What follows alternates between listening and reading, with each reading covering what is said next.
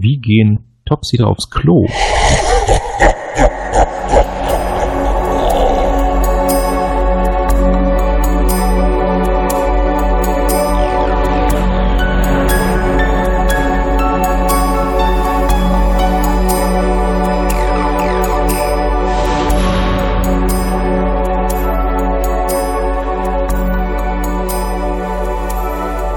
Einen wunderschönen guten Abend, guten Morgen, guten Mittag oder wo auch immer ihr uns gerade zuhört. Hier spricht das Echo von Tolot. Hier sind der Martin. Der Sven und der Ralf. Genau. Und wir sprechen heute über die zweite Staffel von Periroda Neo.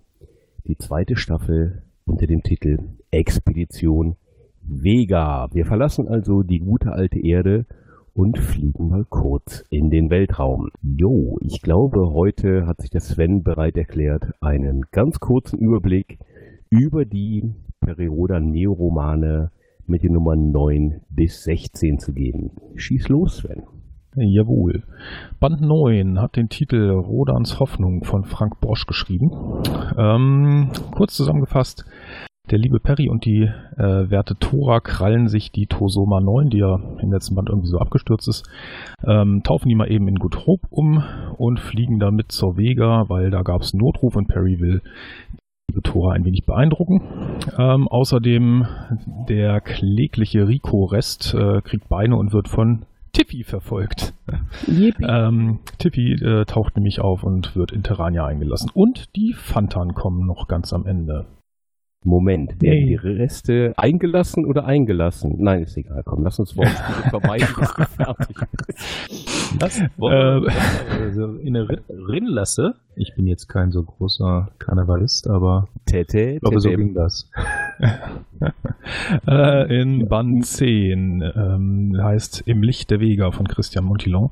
Ähm, da rekonstruiert sich der liebe Rico selber. Äh, dafür assimiliert er mal eben so ein paar komische Viecher, die rumlaufen und hat ein Date mit Quiniosopta einer Halbarkonidin, äh, Arkonidin.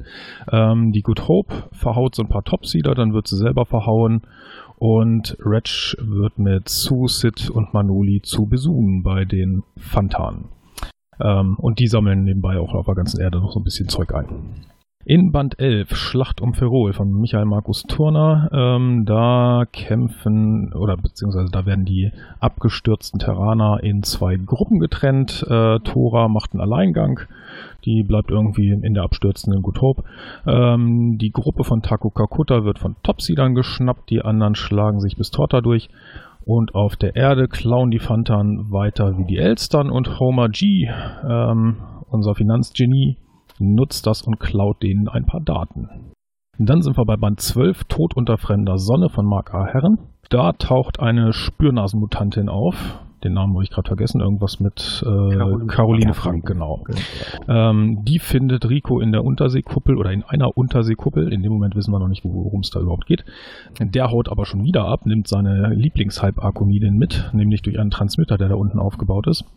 Ähm, auf Ferrol probt Takos Gruppe den Aufstand und versucht zu flüchten. Dabei wird Rod Nissen getötet, ähm, entkommen tun die anderen aber.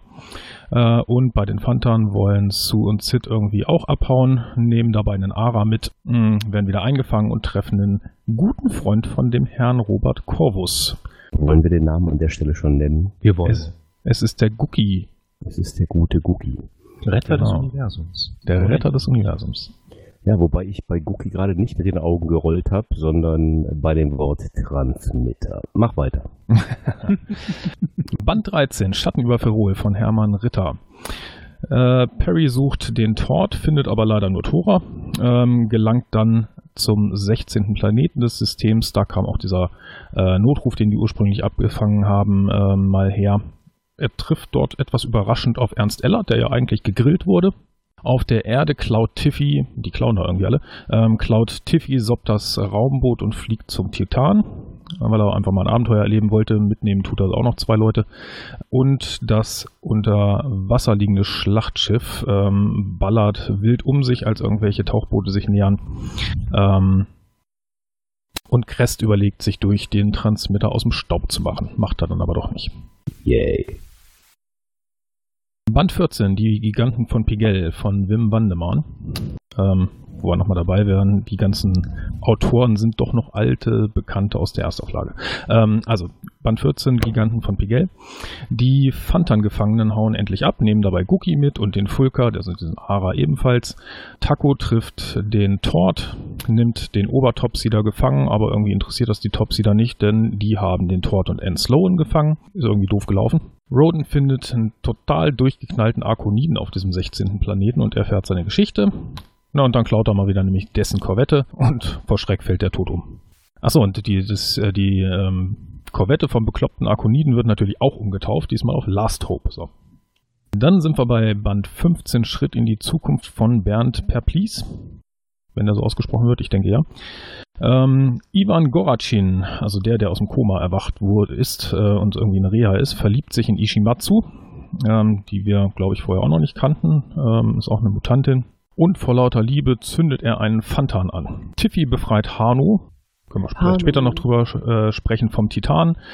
Der schenkt ihm äh, dankeshalber die Befehlscodes äh, der Tosoma, äh, woher auch immer er die hat. Ganz zufällig wird das an die Erde geschickt und Crest kann sich damit als Kommandant der Tosoma ausweisen und übernimmt da das Kommando. Und bei der Vega macht Perry einen auf dicke Hose, um Frieden zu stiften.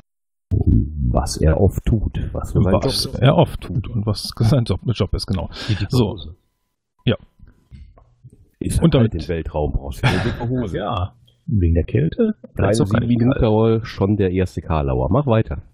Tada. Band 16, Finale der Staffel und Finale für Ferrol. Das ist der Titel von Christian Montillon. Ähm, die Gruppe von Goracin und Matsu, die haben irgendwie so eine Widerstandsgruppe, ähm, versuchen die Fantan von der Erde zu verscheuchen, greifen irgendwie deren Mutterschiff an, das geht aber daneben. Ähm, aber die Fantan hauen dann von selber ab, weil sie nämlich mitbekommen haben von den Kämpfen im Vega-System und hoffen, dass sie da ganz tolles Besun finden, noch tolleres als auf der Erde. Dem Perry gelingt äh, unterdessen, natürlich dank der Mutanten und dank ein bisschen Hilfe von der Erde, ähm, die bösen, bösen Obertopsider zu fangen, äh, Frieden auszuhandeln und dann kehren sie alle zur Erde zurück und alle sind happy. Was natürlich dein Versprecher gerade bewirkt hat, ist äh, die Frage, die sich mir schon öfter gestellt hat. Heißen die wirklich Topsider oder Topsider? Was hat man sich damals dabei gedacht, die so zu nennen? Ja, die Frage habe ich mir auch gestellt. Ich habe früher in Gedanken immer Topsider gehabt, also so für mich. Ähm, in sämtlichen Hörbüchern, also Silbereditionen, werden sie aber Topsider genannt. Auch in den ursprünglichen Hörspielen, äh, diese Europa-Hörspiele damals, mhm. wo es auf die Vega ging, da hießen sie auch immer Topsider. Aber das muss ja irgendwie einen Grund gehabt haben. Aber ja, ich wüsste jetzt nicht, was bei Ihnen eine Oberseite wäre. Es ist die Frage, ich glaube, das kann nur das Marketing äh, klären. Das heißt jetzt auch Perry Roden, vielleicht heißt es deshalb auch Topsider. Aber ich, ähm, weiß ich nicht. Bei mir aber die kommen ja nicht aus Amerika. Nein, ja, natürlich nicht, aber bei mir waren das auch Twonoser. Ja, ja, was waren ja, ja okay. okay. Also, natürlich, ja, ja, aber ja. Topsider, Twonoser, Rodan, ach, egal. Sind wir bei dem alten Thema wieder. Genau. Ähm, du hast eben schon gesagt, äh, Sven, wir haben hier alles gestanden. Erstausgaben, Autoren, bis auf. Ähm, ja, Frank Borsch nicht, ne? Ja, nee, Frank Borsch Bernd jetzt nicht Perplis unbedingt. Auch nicht. Ich wollte sagen, Bernd Perplis und Hermann Ritter. Hermann Ritter ist zwar ja, ein Fandom-Urgestein, ja. aber ähm, er hat, glaube ich, nie eine Erstausgabe geschrieben. Er hat mal bei mhm. Perry Rodan Action was mitgemacht. Ja. Und ja. ein paar Neos geschrieben. Und ansonsten hat er ja immer hier die ähm, Gott, wie heißt die Kolumne? Wie unangenehm. Die Kolumne in der Erstausgabe. Ihr müsst mir auf die Sprünge helfen. Ihr dürft mir auf die Sprünge helfen. Meinst du die LKS oder meinst du den Report oder meinst Nein. du, es gibt so viele verschiedene Sachen? Naja, halt den Blick, was jetzt der Blick ins Fandom ist.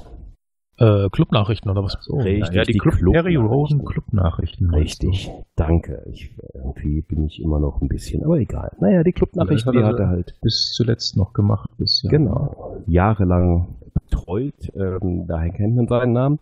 Und ähm, Bernd Perplis, der ja eher außerhalb des äh, Periversums bekannt geworden ist, der hat mal einen Heftroman geschrieben mit der Nummer 2703 Tod im All und drei Neos ähm, ist er aber doch eher äh, außerhalb des Periversums. Ja, das stimmt. Genau. Der hat doch ähm, die Finger in ähm, Star Trek drin, oder? Ja, irgendwie habe ich das auch mal gesehen. Star Trek, äh, Star Trek Prometheus mit Christian Humberg hat er gemacht. Ja. Das waren doch die, die ersten lizenzierten, rein deutschsprachigen oder zuerst deutschsprachigen, deutschsprachig erschienenen Star Treks. Daher kennen den vielleicht auch Menschen, die mit Rodan wenig bis nichts an der Mütze haben. Ja, wo fangen wir an bei dieser Folge, die voller vertrauter Motive und doch völlig neu ist? Ähm, lass uns mit dem anfangen, der den kürzesten Auftritt hat, mit Robert Corvus Freund Guki, der zum ersten Mal in Band 12 das äh, Licht des Neoversums erblickt. Ähm, ich habe im Vorlauf zur Aufnahme bei Robert Corvus gefragt, ob wir einen kleinen O-Ton von ihm kriegen, ähm, was er von dem Neo-Gookie hält. Und er hat aber abgelehnt ähm, mit dem Hinweis darauf, dass er ja leider, und da darf ich ihn zitieren, lediglich in Band 72 und 73 mit Oliver Plaschka ähm, mit Cookie zu tun hatte und da, so er wörtlich, nicht mehr als einen Streifschuss auf den Kleinen abgeben durfte.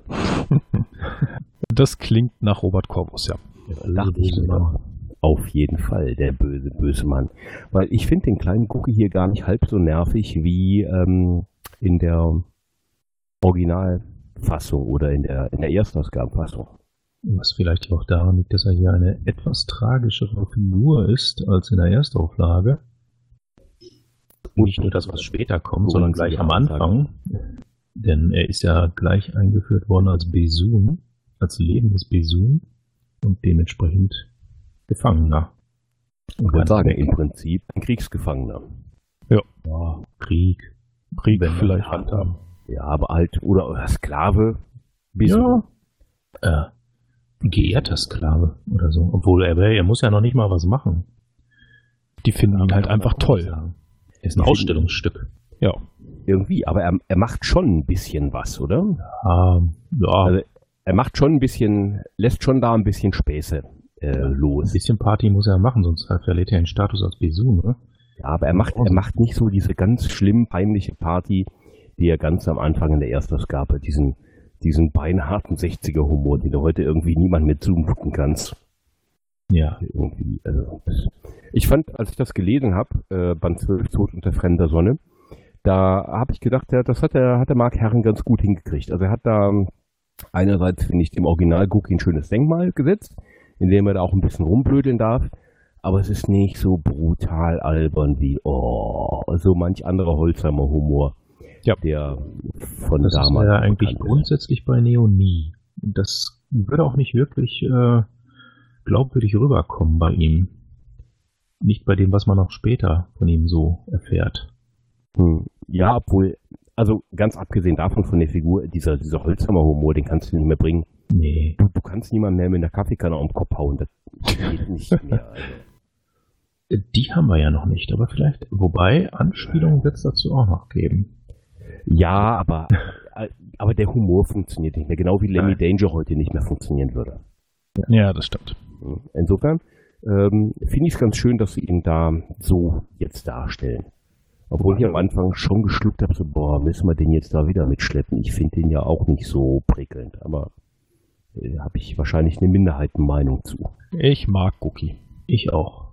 Ganz davon gesagt, abgesehen. Minderheitenmeinung.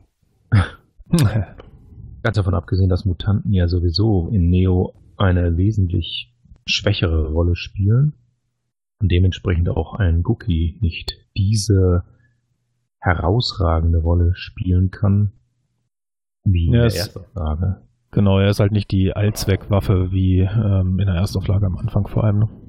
Der überall zugleich auf den Keks gehe. ja, genau der. Der darf ja nicht sein. Das finde ich sehr schön. Aber der überall zugleich auf den Sack, Entschuldigung, Keksgeher darf jemand anders sein und nicht Julian Teflor. Ja, der äh, hat irgendwie. Der ja in der ersten Ausla Auflage noch mit äh, Sergeant Adolf um die Ecke. Ihr erinnert euch auch noch, Band ja, 26, ja. glaube ich, war es. Julian Tiflo und Sergeant Adolf. Das war doch. Gott, war der Typ nervig.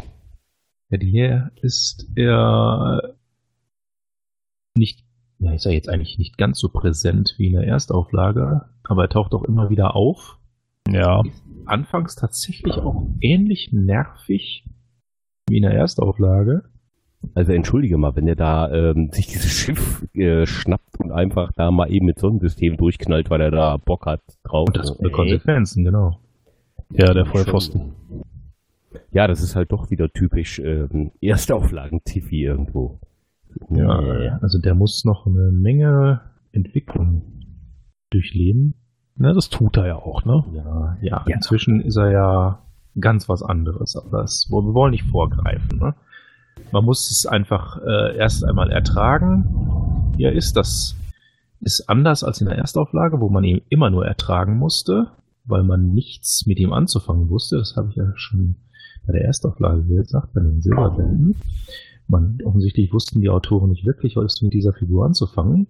Hier ist man da, naja, anfangs ein bisschen blauäugig dran gegangen, aber später dann hat man ja noch eine Rolle für ihn gefunden. Inwiefern blauäugig? Ja, indem man ihn einfach dasselbe hat machen lassen wie, oder noch schlimmer als äh, in der Erstauflage. Im Grunde genommen ist er hier noch viel nerviger als in der Erstauflage anfangs, weil er das, diese ganzen Sachen nicht nur im Auftrag macht, sondern völligen Scheiß baut aus eigenem Antrieb. Ja, aber er wird doch eigentlich ganz, ganz nett eingeführt. Ich meine, im Band 9 kommt er dahin und ist so ein idealistischer kleiner Jungspund, der dann nach Terrania will. Das fängt alles harmlos an. Das fängt völlig harmlos an. Das sind doch völlig hehre Motive. Am Anfang ist er mir gar nicht sonderlich unsympathisch. Ja, bis ihm langweilig wird. Dass auch, dass das Ganze eben dort eben nicht nur eitel Freude ist, sondern auch Arbeit, das äh, passt ihm ja nicht. Also. Wie alt, ja? wie alt ist Julian Tiflor? Gute Frage. Wird das da recht jung sein. Ich glaube, es wird nie genau gesagt, aber der muss da noch recht jung sein. Oh, finden Sie dazu irgendeine Aussage? Muss nur mal. Du kannst ja parallel mal. Äh, ich äh, schmeiß mal. Mal, würde von seinem Vater gerne Sportsfreund genannt, was er nicht gerne hörte. Er hatte ein erstes Studium und eine Weltreise hinter sich. Aha, also er hat offensichtlich Kohle. Naja, natürlich, sein ja, Sein äh, Papa ist ja auch William Tiflor. Ne? Der Vater ist ja William Tiflor, klar. Ganz toller Anwalt. Aber es wird, glaube ich, nie gesagt, wie alt er ist. Gehen wir mal davon aus, dass er in den 20ern ist, als er da auftaucht. Auch wenn ich jetzt ganz übel in die Vorurteilskerbe haue, dann ist das doch schon glaubwürdig. Also wenn das ein Typ ist, der äh, mit einem Silberlöffel im Mund geboren wurde, der eigentlich ja. im Prinzip nichts mit sich anzufangen weiß, ähm, dann geht er da, geht er da als Abenteuer nach Terrania und denkt, was eine coole Sache hier und muss plötzlich arbeiten. Finde ich ein glaubwürdiges, eine glaubwürdige Entwicklung erstmal. Ja, glaubwürdig ist er, trotzdem ist er eine Nervbacke. ja, das ist ja. dann. Ich meine, er ist ja, er ist ja nicht die letzte Nervfigur, die auftaucht. Nein, das stimmt. Wenn ich jetzt mal ganz massiv vorgreifen darf, äh, Dr. Leiden ist ja auch nicht bei jedem Fan wirklich wohlgelitten. Aber den liebe ich. Ja, ich auch. Aber was ist der Unterschied zwischen Julian Tiflo und Dr. Leiden? Äh, Leiden ändert sich nicht. er wird sich niemals ändern. Kann er gar nicht. Leiden ist ein bisschen wie Sheldon Cooper und den muss man irgendwie auch mögen. Ja. Ja, ja. im Gegensatz zu Sheldon Cooper ändert sich Leiden nicht wirklich. Ja, das naja, stimmt. Außer ein bisschen, ein bisschen vielleicht. Er lernt, dass er sich vielleicht doch ein bisschen äh, um die anderen kümmern muss. Ja, aber wenn Leiden Sheldon Cooper ist, wer ist dann Julian Tiflor? Ist er Ratsch? Ah. Ist Oder meinst du etwa Howard? Nein, er ist schon irgendwie Ratsch, ne? Also er ja. ist der Typ, der irgendwie keinen Plan hat und äh, von Papas Geld lebt. Ja, das passt doch eigentlich nicht gut. Irgendwie passt das. Naja, es ist, es sind wie alle Vergleiche, es ist hinkend, sehr hinkend. Man kann es ja. wirklich sehen. Leiden ist ja im Grunde genommen, wir greifen hier übrigens schon wieder weit, weit voraus. Ja, ja, ja. Äh, Leiden ist ja eine Mischung einerseits aus Sheldon und andererseits aus dem Till-Leiden der Erstauflage. Ich sage nur Frühstück. Aber wie gesagt, wir schweifen ab. Hey, nein, wir schweifen. Wir sollen ja abschweifen. Nicht ab. Wir nein, müssen nein, abschweifen. Nein, wir ziehen Parallelen. Ach so. Ja, dann, da hätte ich dann auch noch was, nämlich äh, was ich gerade, ich habe ja gerade parallel heute Band 194 von Neo zu Ende gehört. und da wurde etwas erwähnt, nämlich eine Narbe am Hals von Conrad Deeringhouse. Ja. Und die hat er nämlich in Band 10, meine ich, ja. von einem Ferron erhalten, als die auf Ferrol notgelandet sind, geflüchtet und dann von einer Gruppe Bergtopsider oder sowas, wie auch immer, äh, gestellt werden. Da kriegt er nämlich eine Messerwunde am Hals und genau diese Narbe hat er heute noch. Ja, genau. Das ist mir beim Zusammenfassen auch aufgefallen. Da habe ich ja nochmal die, ähm, die Zusammenfassung in der Peripedia mir vorgenommen. Und da wurde halt auch diese Narbe erwähnt, beziehungsweise die Verletzung. Und ich habe dann auch gedacht, hey, das ist ja aktuell auch noch wieder aufgegriffen. Das ist total cool. Das ist ja fast schon Perrys Narbe. Und es zeugt von guter Arbeit der Expokraten, würde ich sagen, oder? Ja. Auf jeden Fall. Ja, denke ich doch auch. Also da gibt's anscheinend auch jemanden, der ein bisschen äh, notiert, Daten, ein Datenpaket hat. Das ich glaube, ich glaube, die haben mehr Datenpakete, als wir uns als Fans überhaupt ausmalen können. Ja, das ist jetzt bei knapp 200. Die These stelle ich einfach mal auf. Nötig. Damit hätten wir an alten Bekannten ähm, Cookie, Julian Tiflor, und da müssen wir natürlich auch noch Rico nennen. Rico ist ja in der Erstausgabe hier der, der Roboter von Atlan und als ich das damals gelesen habe, habe ich gedacht, ja, äh, Atlan kommt. Nee, weit gefehlt. Noch nicht. Nee, nee, weil Rico nimmt ja hier erstmal eine gänzlich andere Rolle ein. Ja. Was ja auch daran liegt, dass Rico zwar durchaus auf jemand wartet, dessen Name nicht genannt wird. Das wird ja alles noch ein bisschen im Dunkeln gehalten, wo der Erstauflagenleser natürlich weiß, worum es geht, aber in Wirklichkeit ist, hat Rico in, in Neo ja eine komplett andere Rolle als in der Erstauflage. Das wird hier auch schon ein bisschen angedeutet, aber das kommt dann erst später. Aber da ist noch viel mehr hinter, als man denkt. Also er ist ja schon in, ist er schon in der ersten Staffel aufgetaucht am Ende? Ja. Ja, ne? Die, ja, ja, der genau. ist total irgendwie, die retten den da halb kaputt in so einem Karton. Ja, ungefähr so. Ja, grob oder Kiste oder sag auch immer. Ähm, und jetzt spielt er hier wieder mit und baut sich erstmal wieder selber nanotechnologisch zusammen. Wir verputzen ein paar Tiere, um das biologische Material für die Hülle zu bekommen und sonstiges und Hey, da ist er wieder. Das ist so ein bisschen Frankenstein-Motiv irgendwie, oder? Also, ja, es ist, es äh, hat auch was, ein bisschen was von Alien oder so, ne? Alien 3. Ja. Wo sich das irgendwie schon in einem Hund dann äh, verkörpert und dann daraus hervorbricht. Also, das war so eine ein Gedanke, den ich da hatte. Oder das, das Ding aus einer anderen Welt. Was natürlich ja. ein bisschen in den Horrorbereich geht, aber eigentlich hier hat das ja mehr was mit Nanotechnologie zu tun. Aber es ist schon relativ spooky, wo er da die Tiere frisst und plötzlich so äh, wieder sich zusammenbaut. Es ist schon ein klares Horrormotiv drin. Das ist ja so ja. Ähm, in der Erstausgabe zu der Zeit gar nicht geben durfte, wahrscheinlich. Ja, ja, das stimmt. Ich hatte, als ich das äh, nochmal gelesen habe, eher so ähm, Paradox von ähm, äh, Philip P. Peterson vor Augen, wo es ja auch um Nanotechnologie und so. Auch wenn er ähm, natürlich Tiere assimiliert und Biomasse braucht, aber so, so ähm, Nanorekonstruktion und so. Mhm. Hm. Aber er lebt, er lebt ja auch doch in der Unterseekuppel. Wie sich das für so einen Rico so gehört. Zumindest äh, fühlt er sich dorthin gezogen, aber anfangs ist es noch so, dass er nicht weiß, warum. Ja gut, das ähm, ja, da also, ein bisschen äh, Amnesie. So weit wollen wir ja jetzt ja auch nicht vorgreifen, oder? Wieso, das ist doch auch. Das ist jetzt in der Staffel. Das ist ja hier in dieser Staffel der Fall. Ja, natürlich. Aber so richtig weit, also. Na, weiter noch. Muss da in, ja, nein, er muss da in diese Untersee gucken und trifft dann auf diesen, oh, muss ich sagen, Transmitter. Transmitter. Oh Oh, bäh, du bäh, liebst bäh, doch Transmitter. Können wir noch ein bisschen den Bogen um diesen Transmitter machen, ein bisschen bitte? Aber Transmitter sind in dieser Staffel sehr prominent. Ja, deshalb habe ich ja durch diese, aber egal, ja.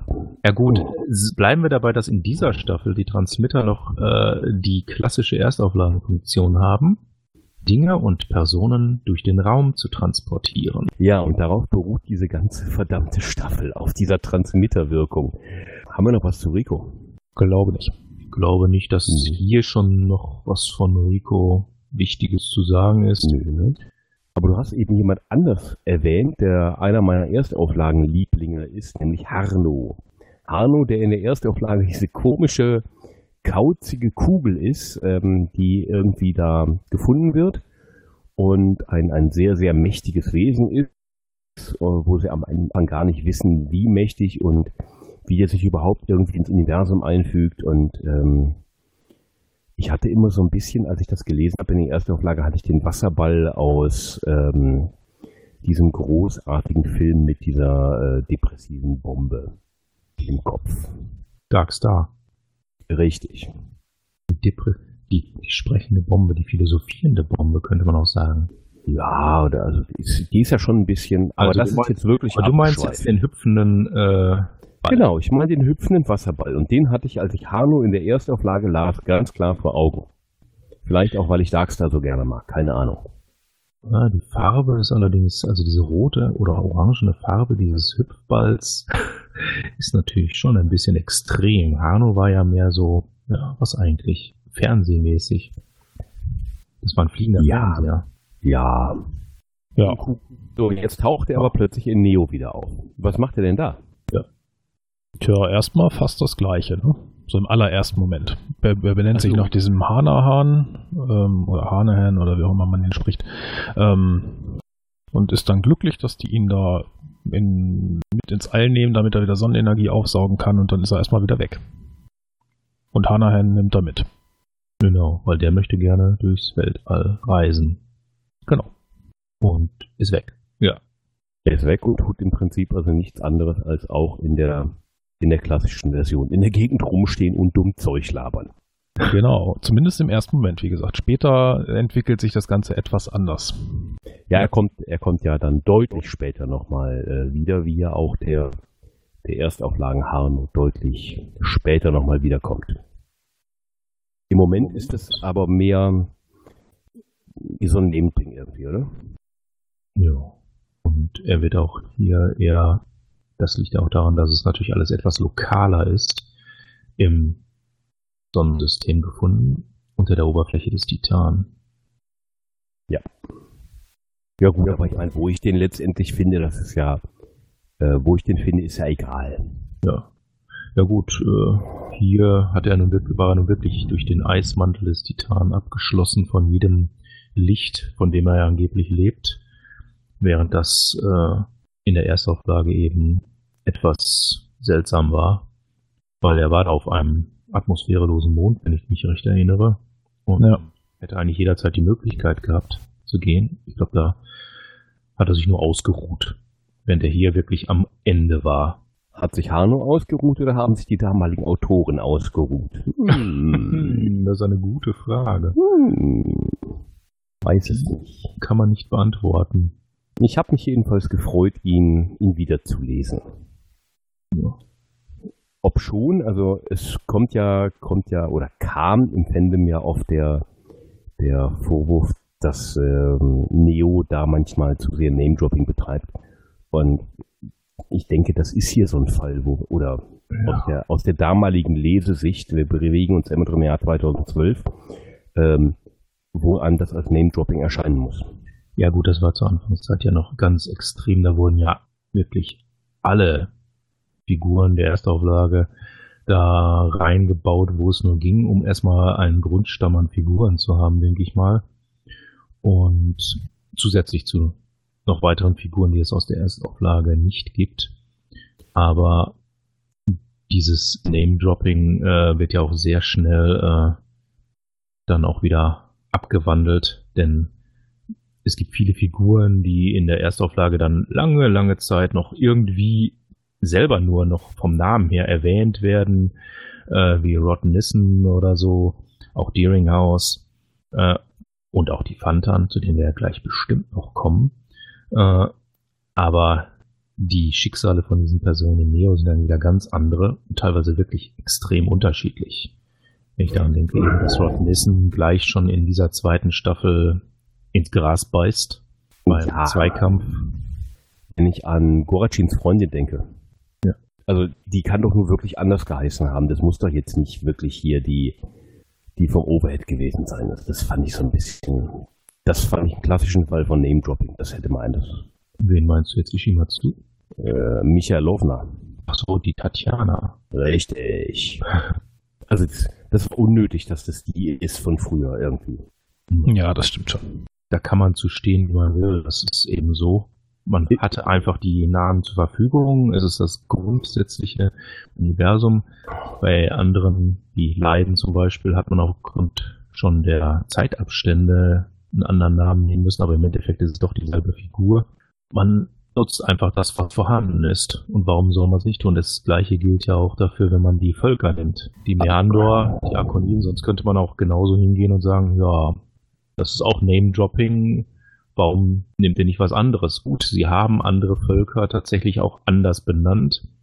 Bei den Springern haben sie gleich den später eingeführten Namen Meandor genommen. Die Lemura wurden dann ganz anders genannt und das gleiche gilt noch für andere, aber das kommt dann später. Aber die Akoniden heißen auch weiterhin Akoniden und äh, wenn man durch, wenn man kein Name-Dropping äh, verwenden würde, dann könnte man auch gleich ein ganz neues Universum nehmen, das komplett anders aussieht. Und da braucht man auch nicht mehr Rodan draufschreiben. Ja, ja der genau. auch anders. Denn Perry Rodan ist ja auch Name-Dropping im Endeffekt. Zum Beispiel Fritz Kemm. Fitz Klemm. Fritz Kemm. Klemm. Fritz Kemm. Egal. Doch, Fitz ist es. Ist das Doch, eine Kamera? Eine Fritz-Kamera? Eine Fritz Cam. Eine Fritzbox. Genau. Aber die Staffel liefert doch den Beweis, dass Name-Dropping auch verdammt gut ausgehen kann. Ja. Wenn ich jetzt mal die Pheronen, die Topsider und die Fantan nehme. Genau. Also die wir ja, die wir ja alle aus den Frühzeiten kennen. Ähm, wenn ich ganz extrem nehme, die Fantan, die dürfen einmal durchs Bild hoppeln und dienen letztendlich nur dazu, ein Motiv, ein, ein Meinungsverstärker zu bilden, äh, dass jetzt endlich die Weltregierung her muss. Ja, im Grunde genommen hatten die Fantan in der Erstauflage einen Namen und die Tatsache, dass sie ausgemusterte Transportraumschiffe der Arkoniden benutzen. Und das hatten, war's. Ja. ja, fertig. Hatten die, hatten die ein Aussehen? Nein. Null. Nee, ne? Nichts. Null. Das waren die Fantan-Leute. Die haben ganz, ganz viel später, irgendwann in den 2000ern, Aussehen gekriegt, weil sie auf irgendeiner Konferenz aufgetreten sind. Aber vorher hatten die nie ein Aussehen, ja. Das ist ja, was zählt im Endeffekt. Und das war quasi eine Art Name-Dropping in der Erstauflage, nämlich, nämlich dass einfach ein Name fallen gelassen wurde und das war's dann. Feierabend. Und ja. die haben ja ein, eine Charakterisierung bekommen, die es in sich hat. Wobei, jetzt möchte ich ja doch noch ein kurzes, eine kurze Lanze für die Fantan-Leute brechen, die nämlich schon im Band 5 der klassischen Serie, Band 5 Atomalarm, als ähm, Zylinderform gewesen mit sechs Extremitäten geschildert werden. Also ein bisschen ein Aussehen hatten sie schon. Und es wurde sogar erwähnt, dass sie sich durch Ableger vermehren. Na Mensch, da konnte ich mich zum Beispiel überhaupt nicht dran erinnern. Für mich waren die vollkommen gestaltlos. Ich habe das auch nur äh, im, äh, in der Vorbereitung zu dieser Folge nochmal nachgeschaut. Für mich waren die auch immer gestaltlos. Ja. Die hatten halt diese Schiffe fertig. Ja, ja ich genau. hatte wahrscheinlich immer nur die äh, Europa-Hörspiele vor allem im Kopf. Und die haben das quasi wirklich komplett reduziert. Und das ist mir dann komplett noch entfallen. Da also, hast du uns jetzt auf den neuen Stand gebracht. Absolut. Ich kann mich, ich kann mich noch gut dran erinnern, ähm, an die, an die Vorstellung von äh, Neo 1, wo Frank Borsch davon sprach, dass die klassische Serie am Anfang nur ein Revue gewesen sei. Und ja. dass er genau das nicht schaffen wollte. Und da stimme ich ihm bis heute zu. Das wir haben die ersten Woche, ne? paar Heft, genau, wir haben das Alien der Woche. Dann kommen da die Fanta, dann kommen da die Pheronen, die kloppen sich mit den Topsidern und dann kommen wieder andere und äh, dann äh, fährt man auf die Venus und dann kommt der Overhead und dann äh, irgendwelche Roboter und was weiß ich das Alien der Woche. Ja, und die IVs. Richtig, die Individualverformer. Na Gott sei Dank gibt es die in Neo nicht. Genau, das ist doch ein echt positives Ja, aber mal ganz ehrlich, das waren auch Weicheier, die konnte man in einem Band abfrühstücken. Da hat man ein paar Aspekte von der Geschichte übernommen, ja, die man so zwischendurch reingeschoben hat, aber in die Handlung so, dass man die fließend in die Handlung reinbekommen hat, aber das war es dann auch. Gut, wir reden aber auch von einer Serie, die maximal auf 30 Bände ausgelegt war. Und jetzt spreche ich nicht von Neo, sondern von der Erstauflage. Da konntest du mal eben irgendwelche Fanta durchs Bild hoppeln lassen und irgendwelche Individualverformer. Da musstest du dir noch nicht den Kopf um kosmischen Überbau und, und Superintelligenzen und den ganzen Tralala machen. Was ich allerdings lustig fand bei den IVs, also jetzt nicht von den IVs der Erstauflage, sondern in Neo, dass die Fähigkeit eines nicht, jetzt nicht näher genannten Mutanten tatsächlich quasi der der IVs entspricht. Zumindest nach einer gewissen Krise, die noch kommen wird. Ja. Lass, lass uns noch ganz kurz am, am Anfang bleiben. Bei diesem Name-Dropping mit den Mutanten und den Topsidern und den, den Pheronen. Und dann fängt man ja in der ersten Auflage diesen Wegotruf auf. Ich habe mich damals immer gefragt, warum muss man da jetzt hinfliegen? Gibt's da, da jemand Hilfe ruft? Ja, naja, gut, in der Erstauflage war das ein anderer Grund. Äh, da tauchten große Flotten auf. Ja, aber überleg mal, man ist doch im Prinzip nichts und dann fliegt man dahin. Nee. Um zu gucken. Was machen die da? Ach, ach, so, um zu gucken, natürlich. Wenn sich die ja, Großen ja. auf dem Schulhof kloppen, dann äh, mischt man sich mal eben ein, klar. Ja, also äh, sich lieber zu Hause einigeln ist jetzt auch nicht unbedingt die äh, gute Methode. Da muss ich schon mal eine Lanze brechen das ist jetzt auch nicht gerade der wirkliche Burner, wenn man jetzt sagt, äh, ja, die sind jetzt da 27 Lichtjahre entfernt, ja gut, das ist ja 27 Lichtjahre weit weg. Ne, was interessiert mich das? Ich sitze jetzt hier weiter und warte und irgendwann kommen die dann tatsächlich bei einem an und dann ist man völlig unvorbereitet, weil man nicht weiß, was da passiert. Du meinst, ich dachte also deutlich zu kurzsichtig gerade, ja?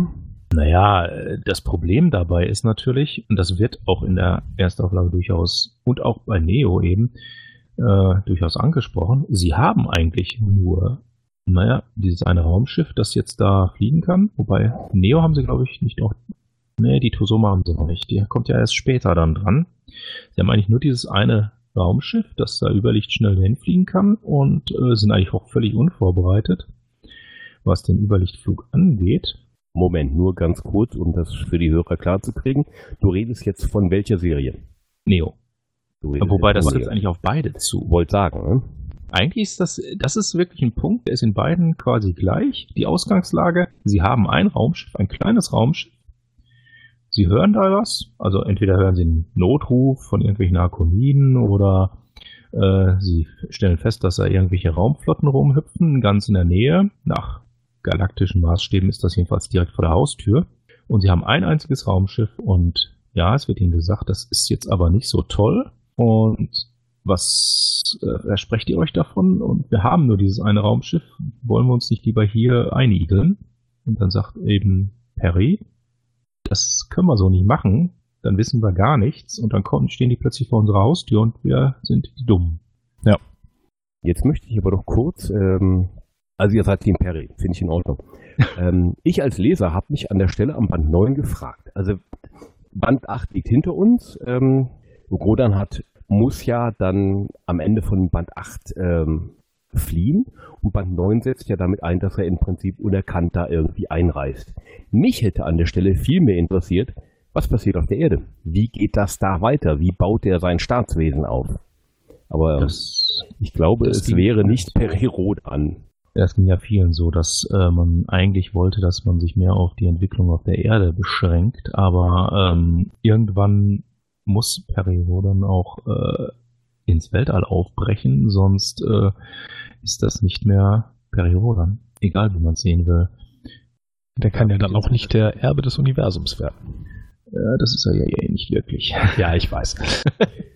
In Neo habe ich zumindest so das äh, so im Gedächtnis, macht er das mit der Vega auch so ein bisschen, um Tora zu gefallen. Und die Grundaussage war auch, wir sind in 24 Stunden wieder da. also es war eigentlich nur gedacht, wir gucken mal kurz, was ist da los und fliegen dann sofort zurück. Der Vorteil des Neo-Formats ist allerdings auch, im Gegensatz zur Erstauflage, äh, wo dann tatsächlich man sich auf diese Handlung dort konzentriert hat in der Vega, da war nichts anderes plötzlich hatte die Erde überhaupt keine Rolle mehr gespielt, kann man hier auch mal durchaus zwischendurch wieder zurückschalten. Man hat ja durchaus ein bisschen Platz und auch die gleichzeitig die Entwicklung auf der Erde beleuchten. Ja, wobei das ja auch ähm, in der Erstauflage immer wieder vorkommt, erinnert dich an die Overhead-Romane. Da ist ja. Rodan ja überhaupt nicht da. Da ist Rodan fünf Jahre nicht auf der Erde und der Overhead schlägt erst los, ähm, als er im Prinzip freie Bahn hat. Und die ganzen Overhead-Romane, da geht es ja im Prinzip nur um die Situation auf der Erde. Und das sind die Bände 25 bis 27. Also dieses, dieses Konzept, wir blenden mal eben um und gucken dann, was nachher auf der Erde passiert, das hatten wir auch vor 58 Jahren schon mal. Ja, das haben sie dann hinterher nochmal reingeschoben. Waren die Overhead-Romane eingeschoben?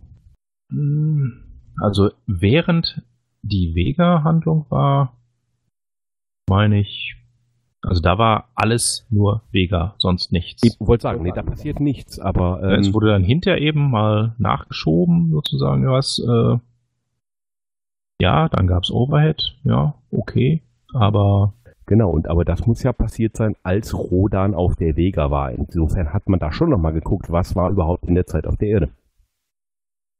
Ja. Ja. Danke. Lass uns zu Neo zurückkehren. Wir empfangen da jetzt also diesen ganz komischen ähm, Notruf. Warum wir dem jetzt auch immer folgen, egal, wir folgen dem jetzt mal plötzlich. Was passiert? Ja, man kriegt voll einen auf den Arsch. Na, erstmal verprügeln sie die Topsieder, ja. dann kriegen sie auf den Arsch. Ja, ja, weil die arkonidische Technik ist den Topsiedern ja sowas von überlegen. Also das ist dann wieder der typische arkonidische Arroganzfaktor, der immer ins Spiel kommt. Wir können äh, den topsidischen Schiffen so richtig einen auf die Mütze geben. Also machen wir das jetzt auch, um den Pharaonen mal zu zeigen, wer hier das Sagen hat. Naja, das jetzt nicht gerade, aber um ihnen zu helfen. Ja. Man mischt sich schon ähm, aktiv in den Konflikt ein. Richtig. Die Begründung ist dann. Ihr erinnert euch, dass ich eben gesagt habe, dass der Kleine auf dem Schulhof zu den Dicken geht, die sich prügeln. Jetzt mischt er sich auch noch ein. Ja. Ich finde das ja immer noch seltsam. Ja, ja, wobei es jetzt nicht ganz so extrem ist wie in der Erstauflage. Aber das Endergebnis ist quasi dasselbe. Nämlich, dass man plötzlich feststellt, dass die Topsieder eben doch nicht so hinterwäldlerisch sind und etwas in der Hinterhand haben. Und zwar? Ein Raumschiff der Arkoniden. Map, ein, map, richtig, map, map. einen richtig dicken Klotz, nämlich die bis dato größte Schiffsklasse der Arkoniden, ein 800 Meter Raumer, gleichbedeutend mit der Tosoma, die ja später auch noch eine Rolle spielt, die allerdings ein bisschen älter ist. Und gegen so eine große Schaluppe, muss man sozusagen, hat die Good Hope, wie sie ja inzwischen genannt ist, ja nun mal nicht die geringste Schnitte. Und diese Einmischung endet ja damit ja auch nicht. Ne? Nur, dass man eben dann kein Schiff mehr hat, mit dem man sich einmischen kann.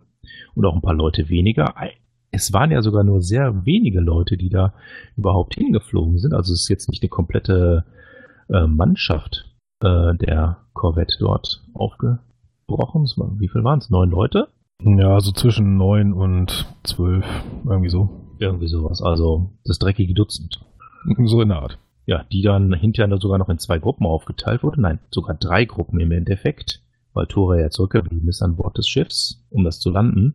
Und die anderen sind dann per Teleportsprung geflüchtet. Die wurden dann auch noch getrennt und hatten dann eben noch Platz für viele, viele Abenteuer auf den Vega-Welten, die auch Rodan steckt also ordentlich in der Klemme, nachdem er auch im Eoversum sich in diesen Konflikt äh, leichtfertig ziemlich eingemischt hat. Ja, ja, genau. kräftig. So richtig. Also er steht richtig mit dem Rücken an der Wand. Währenddessen haben wir, wir haben es eben schon angemerkt, äh, die Fantan auf der Erde, die ja da auch ordentlich aufräumen. Abräumen, sozusagen. Genau, und das sind aber doch äh, im Prinzip äh, erzähltechnisch erstmal zwei Ebenen, die völlig nebeneinander herlaufen. Ja, das kommt ja erst später dann zum Ende hin. Da gibt es am Anfang doch nicht viele, äh, viele Überschneidungspunkte. Eigentlich so gut wie keine. So gar nicht, ne? Also wie auch. Genau, das sind zwei Handlungsstränge, die nebeneinander laufen. Wobei ich ja dieses Konzept des Besun ähm, fand ich extrem witzig weil ja für den Leser erstmal nicht klar ist, was sammeln die überhaupt? Ja. Und ja, eigentlich, eigentlich auch nie richtig klar wird. Also von Eiffelturm über Dixie-Klo bis zu den Menschen nehmen die ja im Prinzip alles mit. Den Eiffelturm können sie nicht mitnehmen. Den hat Thor ja schon zerstrahlt, eingeschmolzen. Dafür die Golden Gate Bridge. Genau. Ja, ich wollte ein möglichst großes Monument nehmen, um den Kontrast zum Dixie-Klo herzustellen, damit der Unsinn dieser Sammelei wirklich klar wird. Ja, es war ein Stilmittel.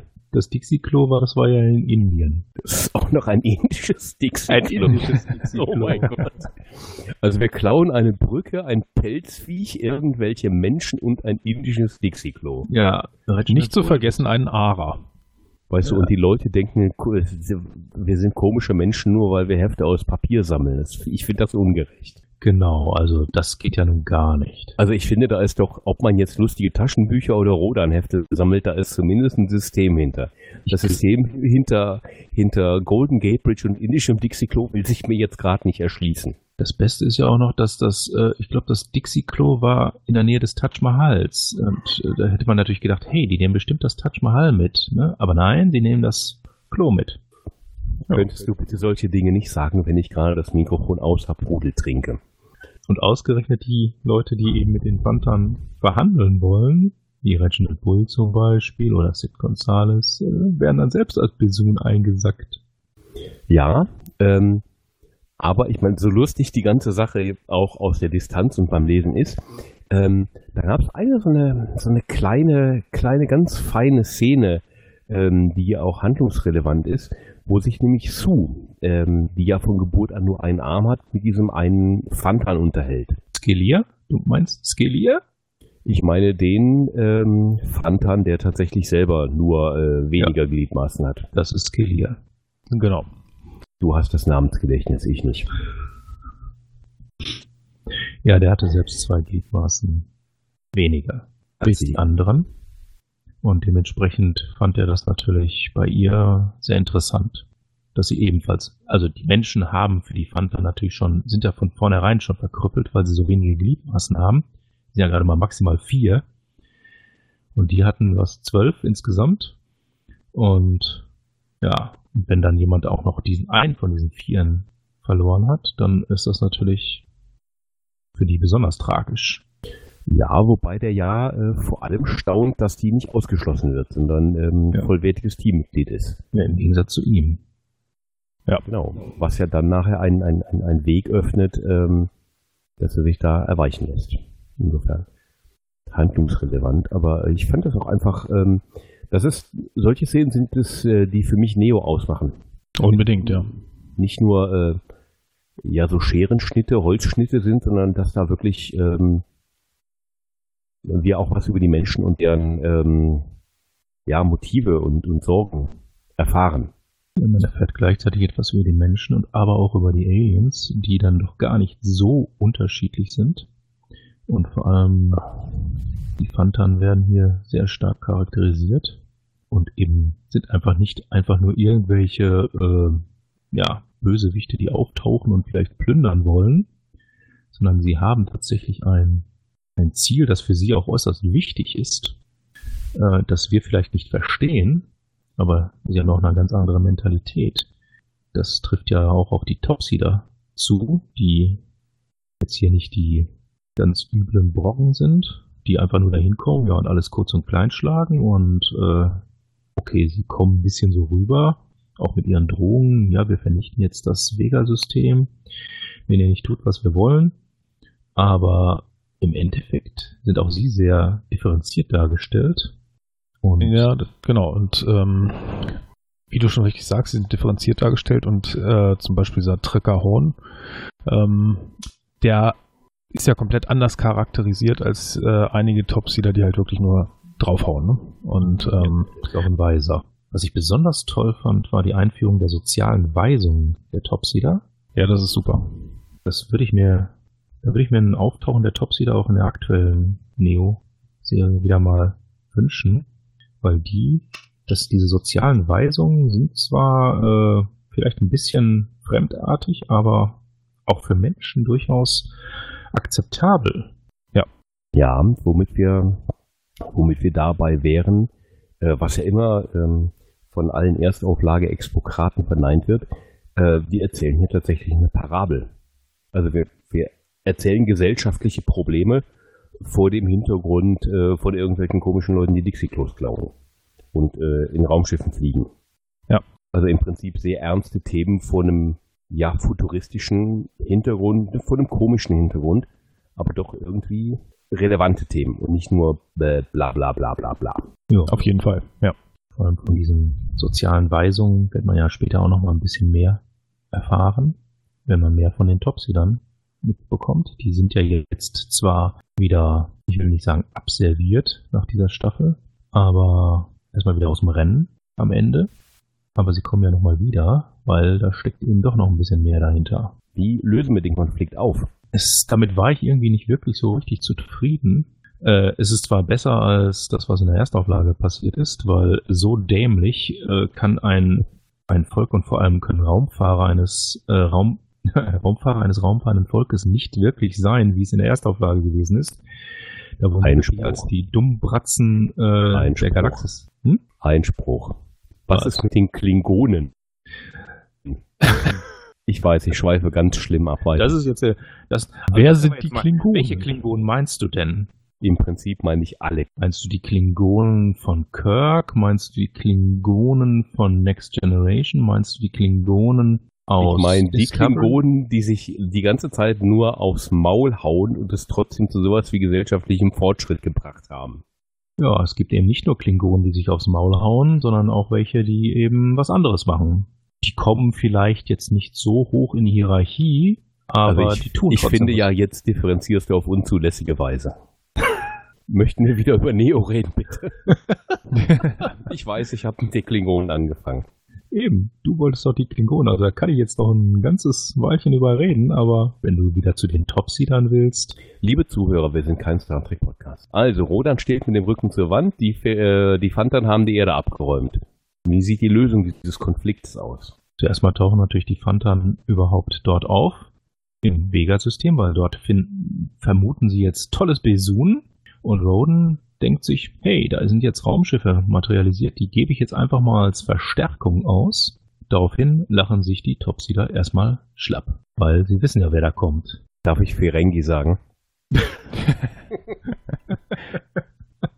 In welchem Zusammenhang? komische Leute mit komischen Raumschiffen, die komische Dinge handeln. Ich finde, die Phantom handeln ja nicht. Die Mach sammeln ja nicht nur. über die Ferengis lustig. Sonst also, will ich das nächste Mal beim Tisch. Also sind Phantan Ferengi ohne Erwerbsregeln. Ja. Ja. Sie erwerben ja auch nicht, sie klauen. Das ist irgendwie auch erwerben. Ja, der Punkt ist einfach, gut, äh, sie haben es geschafft aufgrund von Teleportern, dafür können sie dann die Mutanten doch mal gebrauchen äh, Bomben an Bord der Rogre Krähen zu legen. Das ist das große Schlachtschiff der Topseeder, das sie den Arkoniden geklaut haben. Und sie schaffen es, diese Bomben zu zünden. Dadurch beschädigen sie natürlich dieses Schlachtschiff schwer. Das heißt, die Topseeder haben im Grunde genommen jetzt erstmal eine wichtige Waffe verloren und sind dann aber eben auch durchaus verhandlungsbereit. Ja, weil auch noch die Tosoma auftaucht, ne? Genau, und das ist ja auch ein 800 Meter Schlachtschiff, auch wenn äh, die Topsider natürlich nicht wissen, dass die Tosoma eigentlich wirklich weit wund ist, also die können nicht wirklich viel machen damit, aber die Hoge Krähen ist eben auch angeschlagen und wird dann später auch ja, vernichtet. Was ich und bei dieser äh, Lösung so ein bisschen puh, an den Haaren herbeigezogen fand, war ja diese erst der Teleporter, dann der nächste, dann der nächste. Ne? Also erst verausgabt sich Rast Chubai bis zum geht nicht mehr, dann kommt plötzlich wie die letzte Rettung Taco Kakuta daher und verausgabt sich auch wie ein Bekloppter. Und als gar nichts mehr geht, kommt Cookie. So. Ja. Hm. ja. Teleporter Staffellauf. Äh, da muss man anscheinend ein bisschen äh, zusammenfassen, so alles auf die Schnelle zusammenpacken und nochmal ganz schnell alle da durchjagen, damit am Ende doch noch alles so zusammenkommt, wie es zusammengehört. Deswegen kommen ja auch alle Gruppen zusammen. Das äh, entführte Besun, die verschiedenen Gruppen, äh, die ursprünglich mit der Good Hope ins Vega-System gekommen sind, sind alle wieder alle zusammen. Und am Ende sind die Topseeder in einer Lage, dass man eben bereit ist, Friedensverhandlungen aufzunehmen. Und alles Friede, Freude, Eierkuchen. Und die Fantan müssen helfen, das Vega-System wieder aufzubauen. Ich wollte sagen, also es ist doch eine relativ e-, elegante Möglichkeit, sich die Fantan vom Hals zu schaffen ja. indem man die einfach da weiter graben lässt. Ja, Sie dürfen dann eben in den Trümmern der Raumschiffsschlachten suchen. Die Idee kommt mir nur gerade. Wie sieht ein Dixie-Klo der Topsider aus? Wahrscheinlich haben die wie ihre Stühle irgendwie ein Loch hinten in der Lehne oder so, wo sie ihren Krokodilschwanz oder Echsenschwanz, wie auch immer, dadurch stecken können, weil sie ja sonst nicht sitzen können. Wie gehen Topsider aufs Klo? Das ist die Frage, die hier stellt. Ich wollte sagen, die Staffel endet mit vielen offenen Fragen. Es ist ja fürchterlich. Wie gehen Topsider aufs Klo? Wie gehen Fantan aufs Klo? Wie gehen Pharaonen aufs Klo? Ach. Da sie ja, und da kommen wir zu einem anderen Punkt, dem Menschen ja ziemlich ähnlich sind, wie man dort auch festgestellt hat. Sie haben eine ziemlich ähnliche Physiologie und einen Körperaufbau wie die Menschen, womit wir die nächsten Pfeiler sozusagen aufstellen auf einer Route, die später dann noch eingeschlagen wird. Das hatten wir ja mit den Arkoniden schon in der ersten Staffel. Und äh, nämlich den Punkt, dass die Arkoniden den Menschen ja so ähnlich sind. Und jetzt stellt man fest, die Pharaonen sind das auch. Und man hat sie ja biologisch untersucht, denn da gab es, glaube ich, einen Arzt, der einen der Gestrandeten untersucht hat und festgestellt hat, ja, ihr seid uns sehr ähnlich, wir können Medikamente anwenden, wir können, ja, faktisch seid ihr uns verwandt. Rätselhaft, rätselhaft. Ja. Und das liegt nicht nur wie bei den Klingonen daran, dass der Maskenbildner nicht so viel zu tun haben wollte. Nein, nein, aber bei den Klingonen lag das daran, dass die, dass da genetisches Material von Menschen reingekommen ist zwischendurch. Okay, das ja, ist dann Enterprise gewesen. Aber wollte sagen. Nein, damit wir, wollte man das nur einbringen. Wir schlagen hier schon ein paar Flöcke ein, wo natürlich der Erstauflagenleser natürlich ganz klar weiß, wo der Zug hinfährt. Ja. Ähm, aber für den nur Neoleser erstmal ein paar offene Fragen abseits des ähm, Topsider Dixie-Klos bleiben. Nämlich, warum sehen die ähm, Pheronen so aus wie Menschen? Und warum sind die so ähnlich? Und warum sind die dauerblau? Schlümpfe. Es sind Schlümpfe. Oder sie haben guten Schnaps. Ach, meinst du, sind Alkoholiker? Na, wer sind weiß. Alle Pharaonen Alkoholiker. Ich glaube, davon wird nichts gesagt. Oder doch? Gibt es eine Kurzgeschichte dazu? Das ja. sind die anonymen Alkoholiker. Ähm, so anonym kann das ja gar nicht sein, wenn sie alle blau sind. Aber sie reden nicht drüber. Die nicht anonymen Alkoholiker.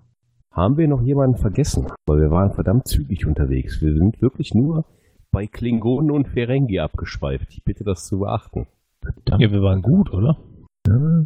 Tja, wer, wer spielt denn überhaupt mit? Also, haben wir denn, wir haben ja noch gar nicht Queen Yusoptra erwähnt. Und bitte. Also, die ist ja zwischendurch ja in der ersten Staffel irgendwie verschollen. Und jetzt taucht sie nämlich plötzlich auf und tut sich mit Rico zusammen. Im Grunde genommen ist sie es ja, die ihn, als er in der Wüste, nachdem er sich an den ganzen Tieren gütlich getan hat, äh, in der Wüste landet, die ihn dann mitnimmt und mit ihm zusammen zum Meer aufbricht. Genau, sie schließt irgendwie einen Pakt mit ihm. Ne? Ähm, ja. Sie hilft ihm zur, zum Meer zu kommen und dann zur Unterseekuppel und er sagt dafür, wenn ich es hinkriege, dann nehme ich dich mit ins All. Genau. Sie will da weg.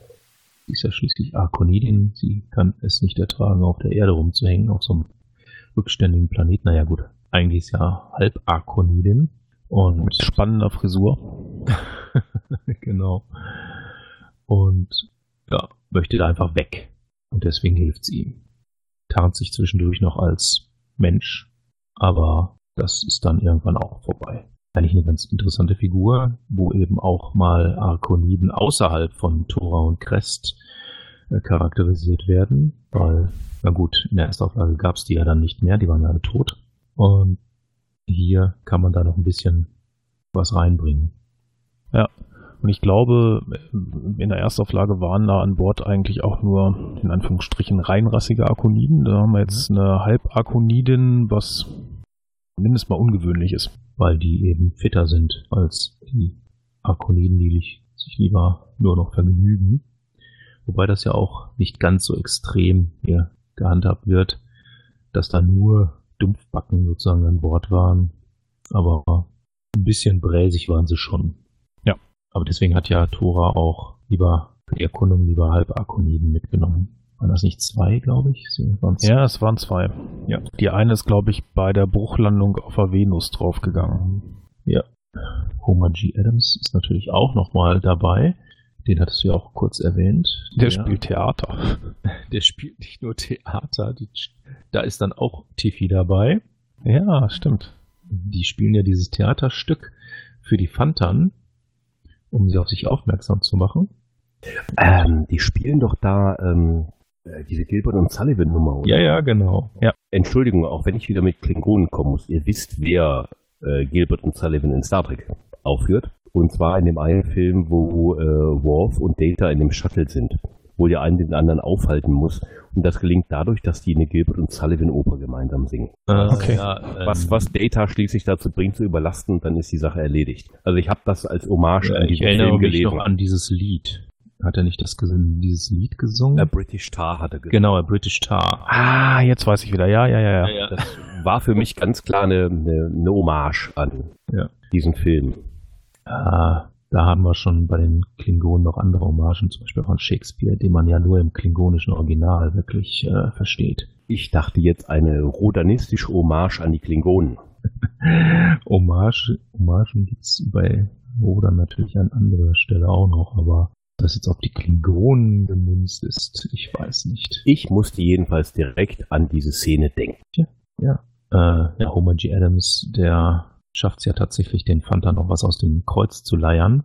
Was dann ganz interessant ist, äh, als ihn der Fantan zur Venus mitnimmt und dann äh, eine kleine Terraforming-Aktion durchzieht. Ich glaube, das war von den Fantan, wo er kurzfristig äh, die Venus-Oberfläche umgestaltet, ihnen zeigt, was man so alles machen kann. Mhm. Das war eben, äh, das war tatsächlich eine Hommage an die erste Auflage wiederum, an die Dschungelwelt der Venus, was ja im Endeffekt in Neo nicht der Fall ist. Das ist ja die Venus, so wie wir sie kennen, eine Höllenwelt. Aber man kann theoretisch sowas machen und vielleicht wird es ja auch irgendwann mal passieren, dass man die Venus terraformt.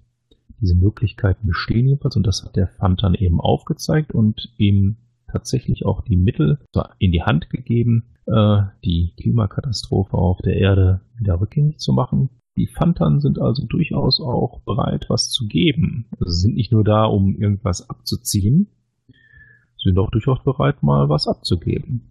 Ja, wobei der eine Sondersituation hatte, ne? Der war irgendwie todkrank und ja. ähm, hatte sowieso vor, sich erschießen zu lassen, mehr oder weniger. Ja, also ihm war es insofern egal. Aber es zeigt eben, die Fantan sind eben nicht irgendwelche Heinis, die nur auf Besun aus sind. Die meisten schon, okay. Aber sie können auch geben, nicht nur ja. leben.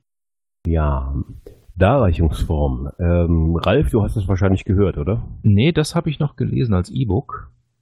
Oh. Das ist tatsächlich die erste Staffel, die ich komplett als E-Book gelesen habe, weil bei der ersten Staffel war ja noch der erste Band dabei, den habe ich noch in Papierform gehabt, aber danach bin ich auch gleich auf E-Book-Form gegangen und das ist jetzt hier auch der Fall. Als Hörbuch habe ich die tatsächlich erst wesentlich später in den 80er Bänden, glaube ich, oder im Moment, äh, in den 50er Bänden, glaube ich, angefangen. Hier habe ich tatsächlich noch als E-Book alles. Insofern war das im Grunde genommen der erste Einstieg für mich im großen Maßstab zu den E-Books und später dann auch bei der Erstauflage. Als Hörbücher gibt es sie natürlich auch, aber habe ich jetzt nicht. Ich als Papierfreund habe die Platin-Edition gelesen. Genau. Das war Band 3 und 4, glaube ich. Genau. Band 3 Vorschuss zur Vega und Band 4 Kampf um Ferol. Ich fand die, fand die, man muss ja jetzt die Vergangenheit schon wieder nehmen, weil die sind ja mit Band 18 eingestellt. Ähm, ich fand die Titelbilder ganz schön. Ähm, weil das waren ja im Prinzip ähm, Band 4 war das Titelbild von äh, Band 3, Entschuldigung, war das Titelbild von ähm, vom Romanheft 9, mhm. ähm, Rodans Hoffnung, und zwar auch tatsächlich mal ungespiegelt.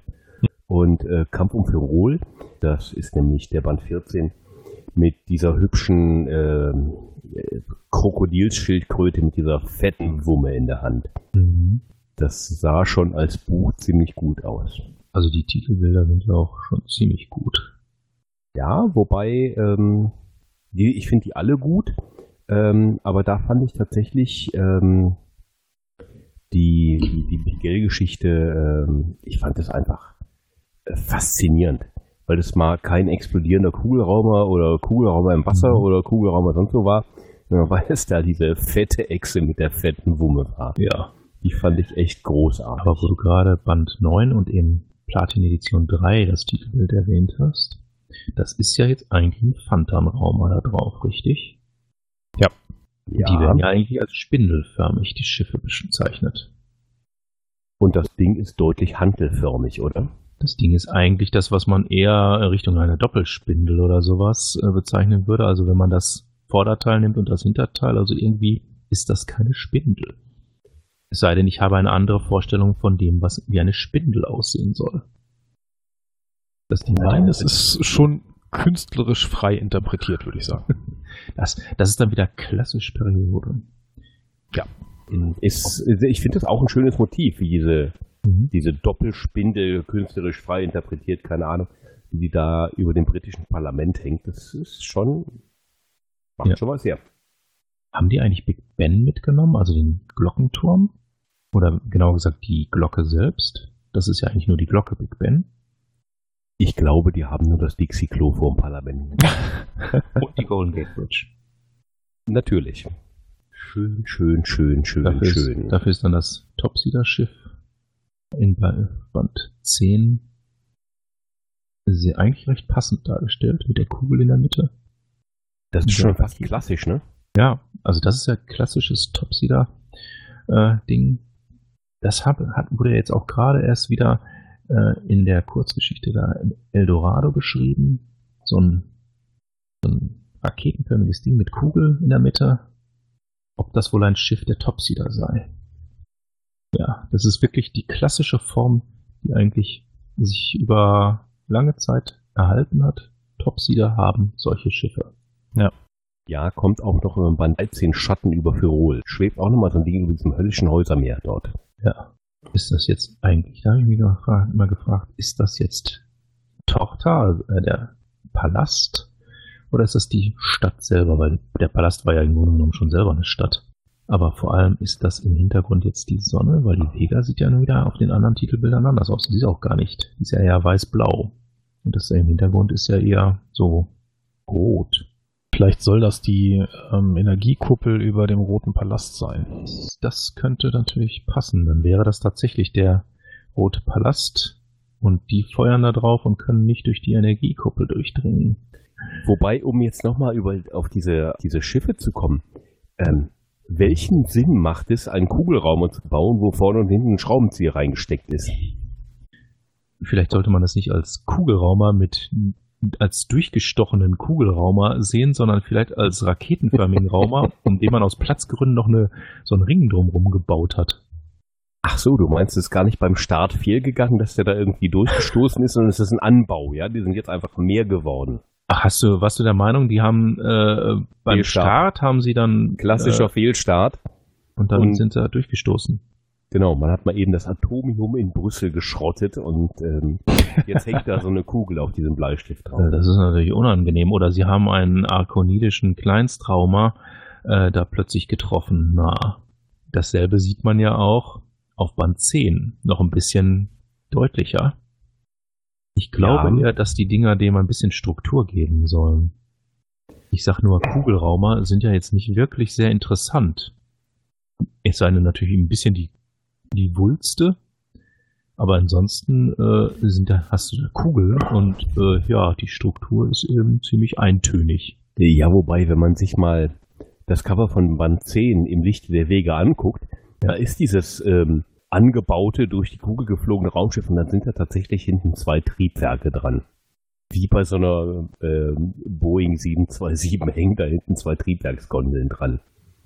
Das fand ich derartig großartig beim Anschauen. Ja, hat was. Tja, irgendwie weicht aber doch deutlich von, von der guten alten Kugel ab. Naja. Wobei die Frage ist, ist das vorne oder ist das hinten? Wenn es vorne ist, sind es vielleicht Scheinwerfer. Waffensysteme. Das könnte auch sein. Das erinnert dann irgendwie ein bisschen an die Waffensysteme aus Babylon 5, womit wir noch eine weitere äh, Serie reinbringen. Yay!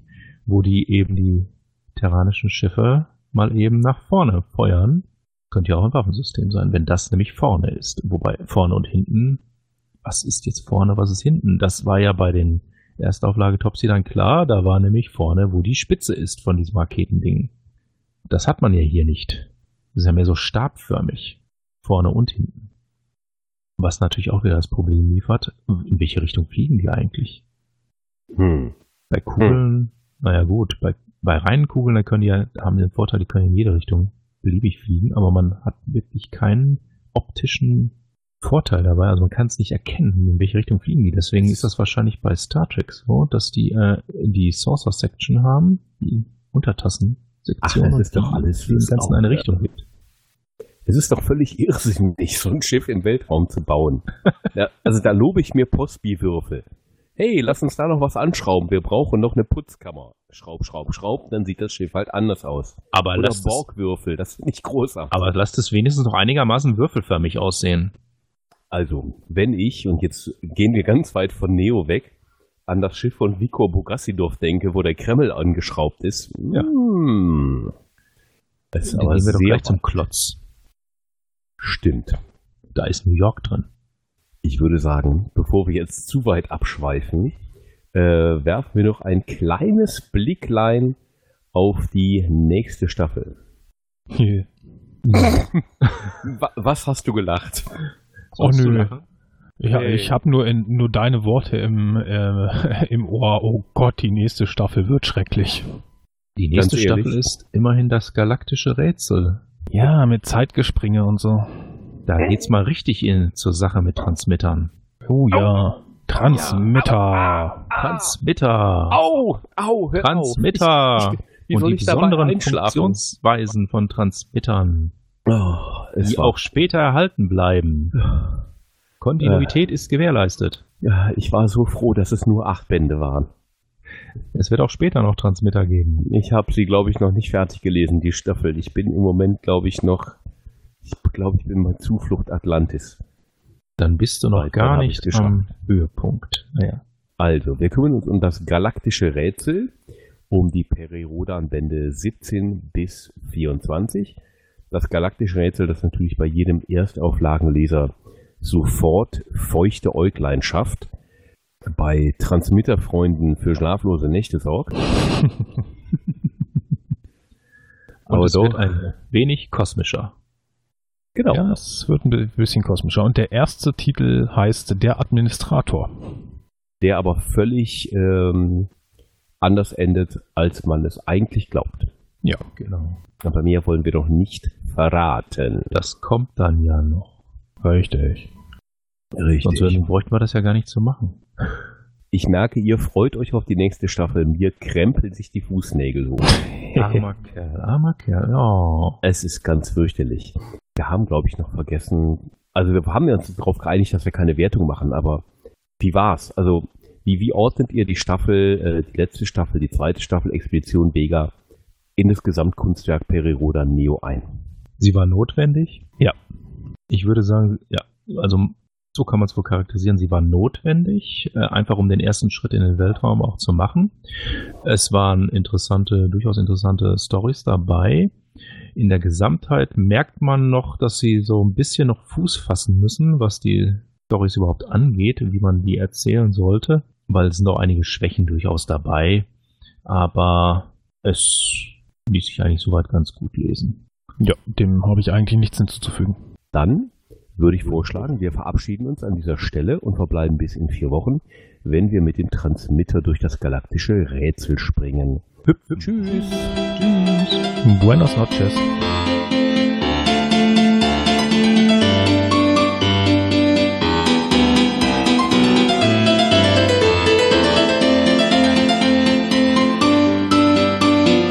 Immer dran denken, auch die Raumfahrer des 21. Jahrhunderts wussten schon von der heilsamen Kraft des Alkohols. Eine Produktion des Podcast Imperiums.